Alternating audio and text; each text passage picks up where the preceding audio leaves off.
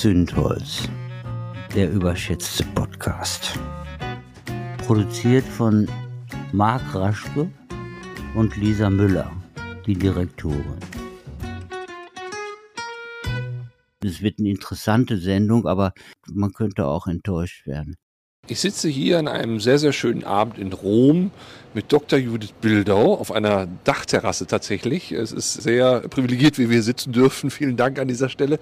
Und wir wollen mal über ein Thema reden, wo man vielleicht im ersten Moment gar nicht so drüber nachdenkt, wenn man über Personalmangel redet oder generell über die Möglichkeit, dass wir eigentlich sehr viel mehr Menschen in Arbeit bringen könnten, aber sie aus gewissen Punkten vielleicht doch gar nicht arbeiten können. Denn vieles, was gerade auch wieder dann Frauen betrifft, und deshalb wer die Judith kennt, weiß, dass sie sich sehr für Frauengesundheit, Frauenrechte einsetzt. Viele wissen dann vielleicht, dass letztendlich dieses Frauenthema immer gleich auch so besetzt ist, wenn es um Arbeit geht. Ja, da geht es dann irgendwie um, wie, wie kriege ich das mit Kindern geregelt und so weiter. Aber keiner redet so darüber, was ist eigentlich, wenn die Kinder aus dem Haus sind und wenn dann im Prinzip die Frau wieder arbeiten möchte und auf einmal in ein Alter kommt, wo sie vielleicht medizinisch betrachtet doch in eine neue Lebensphase eintritt und diese Lebensphase hast du dir ja mal genauer angeschaut. Was fällt da auf? Es gibt jetzt eine englische Untersuchung mit äh, knapp 4000 Frauen, dass quasi neun von zehn Frauen, also 90 Prozent, gravierende Wechseljahrssymptome haben. Und dass ein Großteil dieser Frauen angegeben hat in dieser Umfrage, dass die lebenseinschränkend sind und auch ihre Produktivität am Arbeitsplatz deutlich einschränken. Und was du eben gesagt hast, Marc, das Bild der Wechseljahr oder dieser Symptome ist sehr bunt. Ja, es gibt Frauen, die schwitzen nur. Es gibt aber auch Frauen, Frauen, die geraten wirklich in ein Burnout. Es gibt Frauen, die haben kognitive Defizite, wirklich, die sagen, ich gehe durch die Tür und erinnere mich nicht mehr, was ich eigentlich holen wollte, beziehungsweise verlieren immer wieder in Gesprächen, auch mit Kunden oder Kundinnen, den roten Faden. Es gibt Frauen, die schlafen nicht mehr. Sie schlafen wirklich nicht mehr. Das ist erschreckend und es ist vor allem erschreckend, dass es da bislang so wenig Aufmerksamkeit gibt, weil wir diese Frauen wirtschaftlich gesehen, gesellschaftlich gesehen, ja auf keinen Fall Fall verlieren dürfen. Ich erinnere mich, du warst ja schon mal in einem Podcast bei uns und da hast du gesagt, dass während man Männern sehr, sehr schnell Schmerzmittel gibt, ist das bei Frauen eher so, dass man sie dann mit Beruhigungsmitteln irgendwie so ein bisschen ruhig stellt, im Sinne von, jetzt sei mal nicht so, so hysterisch ne, und so weiter. Das ist eine Untersuchung tatsächlich gewesen, postoperativ, dass Männer jahrzehntelang Schmerzmittel bekommen haben, schnell, äh, effizient und war gut, postoperativ ja total wichtig, auch wegen eines Schmerzgedächtnisses. Frauen dagegen häufiger Beruhigungsmittel. Und das zeigt mir ja auch, dass Frauen, also in den Situationen nach einer Operation, aber generell auch, was ihre Symptomatik angeht, immer noch nicht wirklich ernst genommen werden. Und wie schaffen wir es denn jetzt, wenn wir ja wirklich, und da sind wir, glaube ich, alle einer Meinung, dass wir eigentlich uns jede Arbeitskraft irgendwie erhalten müssen, wie schaffen wir es denn dann, diese Menschen A zu erreichen, dass die auch verstehen, was sie da haben, dass das nicht irgendwie so so eine eingeredete Geschichte ist im Sinne von, naja, stell dich jetzt mal nicht so an und äh, na gut, dann bist du jetzt halt ein altes Eisen und dann geh doch wieder zurück an den Herd. Wie schaffen wir es A, diese zu erreichen und B, vielleicht auch so eine Awareness bei den Ärzten zu erzeugen, dass die im Prinzip am Ende verstehen, dass das eine neue Situation ist, die aber auch zu meistern ist. Ja, da gibt es verschiedene Ansatzpunkte. Ich mag jetzt mal drei Ansatzpunkte nennen, die ich für ganz, ganz wichtig halte. Das sind einmal Firmen, Ansprechpartner, entscheidende Personen in den Firmen, dass die wissen, dass nicht bei allen Frauen, aber bei einem Großteil der Frauen, wie wir jetzt aus England eben da äh, sehr plakativ gezeigt bekommen haben, dass das passieren kann. Ja, dass die Überraschung dann nicht so groß ist und dass eben der Chef oder die Chefin, Ansprechpartner, Ansprechpartnerin Nummer eins da adäquat reagiert. Die müssen wissen, wir werden immer mehr Frauen auch im Job haben. Wir brauchen sie so begegne ich meiner Mitarbeiterin, die mit einem drohenden Burnout oder mit dieser Symptomatik zu mir kommt. Ja, also das ist erstmal das Verständnis. Zweite Anlaufstelle oder wo wir einfach Unterstützung brauchen, was genau diesen Bereich angeht, sind die Betriebsärzte und die Betriebsärztinnen. Dass die Frauen nicht mehr weggeschickt werden und äh, es wird ihnen gesagt, na, jetzt schlafen sie sich mal zu Hause aus oder jetzt kriegen sie mal zwei Wochen frei oder nehmen sie mal ein bisschen Johanniskraut oder was auch immer, sondern okay, wir machen einen Hormonstatus oder wir gucken uns das einfach genauer an. Wie ist es denn? Ja, das ist das Zweite und dann die Hausärzte und die Hausärztin, weil diese Frauen gehen gehen natürlich dann auch, wenn sie im Job keinen Ansprechpartner oder keine Ansprechpartnerin haben, gehen dann zu ihrem Hausarzt oder zu ihren Hausärztinnen. Und dass die dann nicht das Schlafmittel verschreiben oder das Beruhigungsmittel, sondern dass die die Wechseljahre auf dem Schirm haben. Das Gleiche gilt für auf einmal einen neu aufgetretenen Bluthochdruck in den Wechseljahren, erhöhte LDL-Cholesterinwerte und so weiter, wo dann gesagt wird, ernähren Sie sich mal gesünder und die Frauen sagen, ich esse aber eigentlich gar nicht anders als vorher und es ist der Östrogenmangel. Diese drei Anlaufstellen müssen präpariert sein, damit wir diese Frauen auffangen und damit wir sie nicht nur aus wirtschaftlichen Interessen, sondern auch der Frauen willen in dem Job halten. Ich erinnere mich, du hattest mir da eine Studie, ich glaube, das war sogar die aus Großbritannien geschickt, wo auch drin stand, dass ein eklatanter Teil an Frauen auch dann von selbst kündigen, weil sie sagen, ich werde eh nicht ernst genommen und bevor ich jetzt hier diese Tour mache, zum Arzt zu gehen, zum Betriebsrat und so weiter, ziehe ich lieber selbst die Reißleine das ist ja nun auch ein fatales Signal in Sachen Firmenkultur, wenn im Prinzip sowas dann, also es ist ja, glaube ich, ein bisschen mehr als nur zu sagen, wir haben da einen Betriebsarzt, der jetzt irgendwie eine Awareness entwickelt zu dem Thema, sondern es muss ja eigentlich eine Möglichkeit geben, gerade jetzt Frauen in Unternehmenskulturen so zu sehen mit all ihren vermeintlichen Schwächen. Das ist ja wieder das Problem. Frauen wollen immer 120 Prozent geben, sage ich jetzt mal so ganz plakativ. Ganz genau manchmal denkt man, warum eigentlich? Männer kommen mit 80 Prozent auch ganz gut durch die äh, genau. Welt, ja. Das ist doch eigentlich fast unmöglich, da eine Kultur zu schaffen, die eben das, was du gerade gefordert hast, auch äh, umzusetzen meistens haben diese Frauen, die dann sagen, ich kündige und bleib doch wieder zu Hause, obwohl ich es mir wirklich anders gewünscht habe und mich auf diese Lebensetappe gefreut habe. Und der Grund ist tatsächlich, dass die Frauen auch einfach einen sehr hohen Anspruch an sich haben, berechtigterweise ja, und die eben sagen, diese Schmach, dass mir die Worte entfallen oder dass ich es dann, weil ich wirklich um sechs eingeschlafen bin und um halb sieben hat der Wecker geklingelt, dass ich es einfach nicht schaffe, weil mir schlecht vor Müdigkeit ist und ich mich nicht krank melden will, dass die einfach sagen, dann lasse ich es einfach ganz. Ne? Das ist diese eigene Anspruchshaltung natürlich auch und auch dieser dringende Wunsch, da bestehen zu wollen, absolut verständlicherweise. Ich muss dabei rauchen, sonst hält man das sowieso gar nicht aus. Aber manchmal sind es auch diese kleinen Sachen, also ich habe ja schon angefangen, wir hatten es davon ja schon, dass ich in die Firmen gehe und darüber spreche. Und ich erlebe eine große Dankbarkeit, weil es ist auch da kein böser Wille, sondern es ist einfach fehlendes Wissen.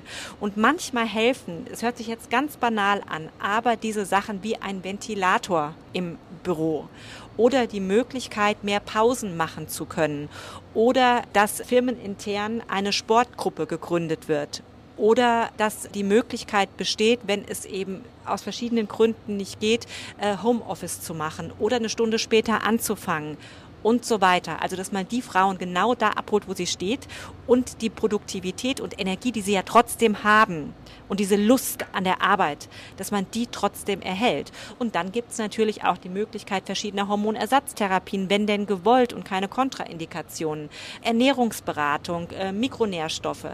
Da gibt es so viel. Aber das Schlechteste, was man machen kann, ist, diese Frauen ausscheiden zu lassen. Genau, ich glaube, da muss man auch viel noch erklären, dass gerade auch so Hormonersatztherapien jetzt auch nicht mehr der Teufel sind, ne, wenn man es entsprechend medizinisch begleitet kann das auch wirklich eine Lösung für viele Frauen sein? Es ist tatsächlich für viele Frauen eine Lösung. Ich habe Frauen, die, die, die weinen vor Erleichterung und gesagt haben, die immer erzählt bekommen haben, welchen Krebs wollen sie sich denn aussuchen, wenn sie mit einer Hormonersatztherapie anfangen und die dann irgendwann so verzweifelt waren, dass sie gesagt haben, dann kriege ich eben in fünf Jahren Krebs. Hauptsache, ich springe jetzt nicht vom Balkon oder aus dem Fenster, weil es denen so schlecht ging oder geht. Trotzdem, wir reden ja gar nicht mehr vor diesen Hormonersatztherapien vor 20 Jahren und auf deren Stand sind ja viele, auch Kollegen und Kolleginnen ehrlicherweise stehen geblieben, sondern wir reden ja von körpereigenen, diesem famosen äh, neumodischen Wort bioidentisch. Also wir haben ja ganz andere Möglichkeiten heute. Und wenn ich das als Hausarzt oder Hausärztin nicht weiß oder als Frauenärztin, Betriebsarzt, Betriebsärztin nicht, dann kann ich die Frauen aber zu einer Spezialistin zum Beispiel schicken. Und da geht es einfach um Netzwerk, das sich jede Firma aufbauen kann. Was sind das für Firmen, die zu dir kommen und sagen, kommen Sie mal zu uns und beraten Sie mal unsere Frauen? Das ist zum Beispiel SAP. Das sind sogar Fernsehanstalten, die Anfragen stellen. Firmen, die auch einen hohen Frauenanteil haben, die das jetzt selbst irgendwie sehen, dass ihnen diese Frauen auch abhanden kommen. Und es sind Firmen, die über den Tellerrand hinausgucken, weil in Amerika, in den Staaten ist das gang und gäbe. Also das ist jetzt keine neue Erfindung von mir, sondern die Amerikaner zum Beispiel, die, die unterstützen Frauen ja schon in den 20ern bei den Fragen Kinderwunsch, Social Freezing und so weiter. Aber spätestens jetzt hier merken eben die Firmen, dass mit den Wechseljahren da was ganz Grundlegendes passiert und dass sie sich das eigentlich nicht leisten können. Das hat aber auch ja zur Konsequenz, dass letztendlich wir auch als Gesellschaft uns nochmal das Frauenbild ganz anders angucken müssen, weil am Ende es ja eben nicht dieses Heimchen am Herd ist, was man auch dann schnell wieder dahin schickt, sondern was ja wirklich mit einer, und das war ja auch unser erstes Gespräch, was wir vor einiger Zeit hatten als Podcast, dieses Thema Frauen in der Medizin plötzlich komplett neu entdeckt, dass die eigene Bedürfnisse haben, eigene Stoffwechsel und so weiter. Wenn ich jetzt so mir Deutschland gerade angucke, wie es so um die Frau bestellt ist, und manchmal habe ich auch den Eindruck, dass viele, sag ich mal, Einstellungen gewisser Politiker, gewisser Strömungen auch eher dazu neigen, die Rolle rückwärts zu machen und Frauen im Prinzip wieder ja, eben, äh, an den Herd und so weiter. Siehst du da tatsächlich eine realistische Chance? Ich meine, das war jetzt sowas wie SAP erwähnt. Das sind natürlich auch in vielerlei Hinsicht immer die Vorreiterunternehmen, die auch an sowas denken. Aber ich meine, wir leben ja in einer Phase, wo es jetzt wirklich allmählich bewusst wird, dass wir mit Demografie mit dem demografischen Wandel so nicht weiterkommen werden, wenn wir nicht alle im Boot behalten. Aber irgendwie will es doch nicht so beim letzten Funken. Absolut. Wenn ich nicht ein Fünkchen Hoffnung hätte, dass das auch ein kleines Familienunternehmen zum Beispiel annehmen kann, einfach als Tipp oder Hinweis, dann würde ich das nicht machen. Wenn uns jetzt hier jemand zuhört und weiß nicht, wie viele Firmen oder firmeninterne Personen, die da irgendwie Mitspracherecht haben, diese Idee aufnehmen. Wenn da eine dabei ist, dann haben wir ja schon gewonnen. Weil das Gute ist ja, dass Frauen mittlerweile auch so gut vernetzt sind, auch durch Social Media, durch verschiedene äh, Foren und so weiter und sich austauschen. Und natürlich macht das vielleicht auch ein Arbeitgeber interessant äh, oder äh, eine Firma interessant für Arbeitnehmerinnen, wenn sie wissen, sie werden da aufgehoben und begleitet. Deshalb, ich glaube, das ist ein Employer Branding Faktor, ne, dass man im Prinzip also nicht nur das Jobrad hat und irgendwie, was weiß ich, irgendwelche Goodies, Benefits, sondern wirklich auch sagt, ich habe das Thema Gesundheit im Blick und zwar nicht nur als, als Jogginggruppe oder als Yoga-Gruppe, sondern auch dein hormonelles Umfeld. Ich glaube, oder sagen wir so, ich habe es noch nirgendwo gehört, dass das tatsächlich so offensiv beworben wird, dass man das als Unternehmen, aber das wäre natürlich ein super Ansatz. Das sollten auch Kliniken machen. Wir wissen doch gerade im Pflegebereich, wie Frauen da vertreten sind. Das wird über kurz oder lang ein Problem werden, weil gerade im Pflegebereich gibt es ja eine unheimliche Arbeitsverdichtung, wird ja auch körperlich immer anstrengender. Gerade die Frauen, die da wirklich jeden Tag arbeiten und in der ersten Reihe sind, die brauchen wir mit ihrer Erfahrung, mit ihrem als Lehrerinnen auch für die jungen Pflegekräfte. Das wäre ja fatal, wenn man die verliert verlieren würde. Aber auch es wird Kliniken treffen, kleine Krankenhäuser, große Krankenhäuser. Und gerade das sind ja die Orte, wo eigentlich auch in die Gesundheit der Mitarbeiterinnen oder Mitarbeiter investiert werden sollte. Wie sieht sowas konkret aus, wenn du dann in solche Unternehmen gehst? Was tust du da?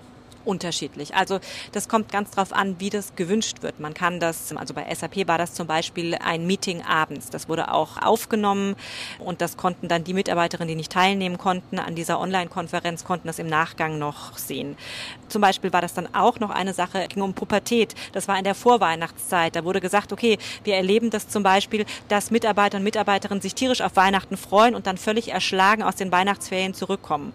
Und da wurden dann verschiedene Experten und Expertinnen an angeheuert. Da ging es auch um Verschwörungstheoretiker und Theoretikerinnen, also die, die quasi erzählt haben, wie geht man denn mit dem Onkel Heinz um, der auf einmal unterm Christbaum, unterm Weihnachtsbaum da AfD-Parolen oder Verschwörungsideologien verbreitet. Es ging darum, wie können wir dafür sorgen, dass die Mitarbeiterinnen und Mitarbeiter gesund zurückkommen. Und dann ging es auch um das pubertierende Kind. Was mache ich, wenn das unterm Weihnachtsbaum eine Katastrophe gibt? Und da habe ich auch, was dieses Thema angeht, geschult. Also man kann das wirklich sehr bunt und sehr individuell für jedes Unternehmen gestalten. Also wir reden nicht nur über die Frauen in den Wechseljahren, sondern tatsächlich auch über Beratung mit pubertierenden Kindern. Mit pubertierenden Kindern. Wir hatten immer wieder das Schlagwort jetzt in den Medien, Spanien als Vorreitmark. Äh, was ist eigentlich mit dem Menstruationsurlaub? Wie gehen die, die einzelnen Firmen damit um? Es geht um PMS-Beschwerden. Ja, was ist, wenn die Frauen und das PMS ist ein anerkanntes Krankheitsbild. Das ist kein Hirngespenst. Ja, was ist mit den Frauen, die wirklich regelmäßig in der zweiten Zyklushälfte nicht so leistungsfähig sind? Schmeißen wir die alle raus? Sollen die auf der Straße leben? Ja, also das ist ja eigentlich Hanebüch, dass wir uns jetzt erst Gedanken darüber machen. Aber wie unterstützen wir die? Und das kann, wie gesagt, online sein, das kann ein Zoom-Meeting sein, das kann dann, ähm, manche Firmen machen das dann noch mit einem Tag individueller Sprechstunde, dass sie sagen, okay, wir haben zehn Frauen, die würden gerne eine individuelle Beratung machen, das übernehmen wir kostentechnisch, das ist uns wichtig. Äh, das kann man als Workshop machen, klappt auch super in Kleingruppen. Ja, das kann man machen, wie das das Firmensystem gerne hätte. Ich soll hier eine Werbepause. Ja, eine Werbepause ankündigen. Das lohnt sich nicht bei den wenigen Zuhörern. Das heißt, es betrifft ja auch Frauen, die jetzt nicht nur in Wechseljahren sind, sondern eben auch zum Beispiel gerade am Anfang ihrer Karriere stehen. Wie sie da oder wie kann da eine Beratung aussehen? Also die Unternehmen müssen ja um junge, qualifizierte Frauen buhlen. Sie müssen sich ja als Unternehmen attraktiv machen mittlerweile. Also die Zeiten, äh, wo man händeringend nach einem Job gesucht hat, sind ja zum großen Teil vorbei. Und ich muss jetzt noch mal das Beispiel Amerika nennen, weil das machen die großen Firmen, ich mag sie jetzt gar nicht nennen, die, die wir alle kennen, machen das ja, dass sie da schon den jungen Frauen anbieten, sie auch, was die Familienplanung angeht, zu begleiten. Das heißt, die bieten Aufklärung an über Social Media, die begleiten Familien, auch diverse Familien zum Beispiel beim Adoptionsprozess. Da gibt es sehr viele Möglichkeiten, wie man junge Frauen binden kann, weil sie das Gefühl haben, sie werden unterstützt. Und sie müssen keine Angst haben, nach dem positiven Schwangerschaftstest an die Bürotür vom Chef zu klopfen und da quasi aufs Abstellgleis gestellt zu werden. Also ähm, das machen viele Firmen äh, und die haben dann einfach Ärzte und Ärztinnen, die sie natürlich beraten. Ja, die sagen, okay, wir erklären den Frauen, was ist Social Freezing, wie funktioniert das, was kostet das? Wie erfolgreich ist das? Wann sollte man das machen? In welchem Alter ist es am besten? Dann gibt es Experten und Experten, die Adoptionsprozesse begleiten, die die Familien vorbereiten. Und auch das ist ein großes Feld. Und auch da braucht es medizinischen Input bei den Firmen. Was ist mit den Frauen- und Kinderwunsch? Was ist, wenn es mit dem Kinderwunsch nicht klappt? Wie können wir die Frauen unterstützen? Das ist ja so der Oberbegriff Caring Company. Du kümmerst dich also nicht nur darum, dass es irgendwie eine Art von Mitarbeiterkantine gibt und irgendwie regelmäßig das Weihnachtsgeld, sondern du steigst ja viel intensiver in die Lebenswirklichkeiten deiner Mitarbeitenden ein. Ist das tatsächlich die Art, wie wir in Deutschland Unternehmertum bislang haben? Also wenn du sagst, die Amerikaner machen das so, die sind natürlich also ganz anders kulturell auch verwoben mit sich und der Firma und das klingt mir irgendwie so sehr fremd für Deutschland. Naja, das beste Beispiel ist doch der Mitarbeiter-Obstkorb für Pflegekräfte, die überhaupt gar keine Zeit haben, sich mal in Ruhe hinzusetzen und einen Apfel zu essen oder die tausendste Merci-Schokolade, ohne dass ich jetzt über, über, über das Produkt äh, urteilen möchte. Aber wo man einfach sagt, aber das ist ja nicht das, womit ihr mir wirklich helft oder mir dankt. Ne? Das ist ja an allem vorbei, was diese Frauen oder auch Männer in dem Fall benötigen. Nee, glaube ich nicht. Ich glaube nicht, dass wir in Deutschland so weit sind. Ich glaube aber, dass die Zeit wieder sehr knapp ist, dahin zu kommen und dass da ganz schnell was passieren muss. Ich glaube, da ist es schon relativ spät. Ja, ich glaube auch, dass jetzt, wenn uns Menschen zuhören und das wirklich jetzt mal aufnehmen und mal wirken lassen für sich, ich glaube, wenn man das umsetzt in seinem Unternehmen, ist man wirklich absoluter Vorreiter. Und wenn man das schaffen würde, mal wegkommen, wegzukommen vom Obstkorb, der in der Tat also mehr Probleme bereitet als, als eine Lösung ist, weil dann heißt es plötzlich, ach wie, ich möchte ja gar keine Zitrusfrüchte, weil da habe ich eine Allergie gegen. Und neulich waren es drei Bananen, jetzt sind es nur noch zwei Bananen, haben die uns nicht mehr lieb oben. Also, ne, das ist ja in der Tat, wie du sagst, eine völlige Scheindebatte, die ja geführt wird über die Art und Weise, wie ein Obstkorb ausgeprägt ist. Dabei sind ja die wirklichen Probleme, die auch Menschen in einem Beruf halten, ganz andere. Ich fände das schon sehr advanced, wenn das äh, Unternehmen in Deutschland so, wenn die uns jetzt hören würden. Ja, viele haben natürlich berechtigterweise, das ist ja auch nachvollziehbar, erstmal Angst vor so einem Investment. Aber die Erfahrung ist einfach, dass das natürlich doppelt und dreifach zurückkommt, wenn man eben Arbeitnehmerin, jetzt gerade in diesem Fall, über den wir jetzt gesprochen haben, Thema Frauengesundheit, wenn man den einfach partnerschaftlich begegnet und natürlich dann auch gerade bei sehr qualifizierten Kräften, die sich verschiedene Jobs aussuchen dürfen, wenn man die gewinnen kann, indem man ihnen einfach eine echte Partnerschaft anbietet.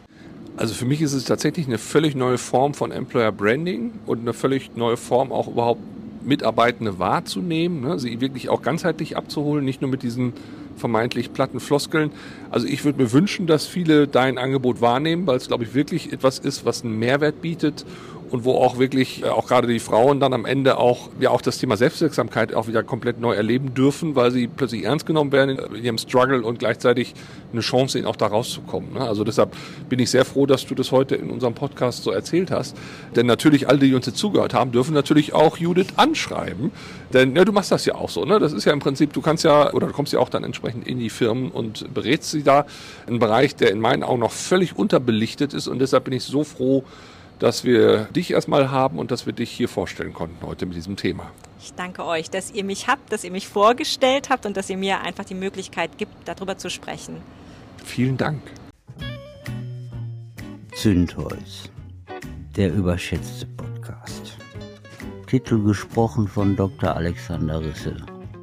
Produziert von Marc Raschke und Lisa Müller, die Direktorin.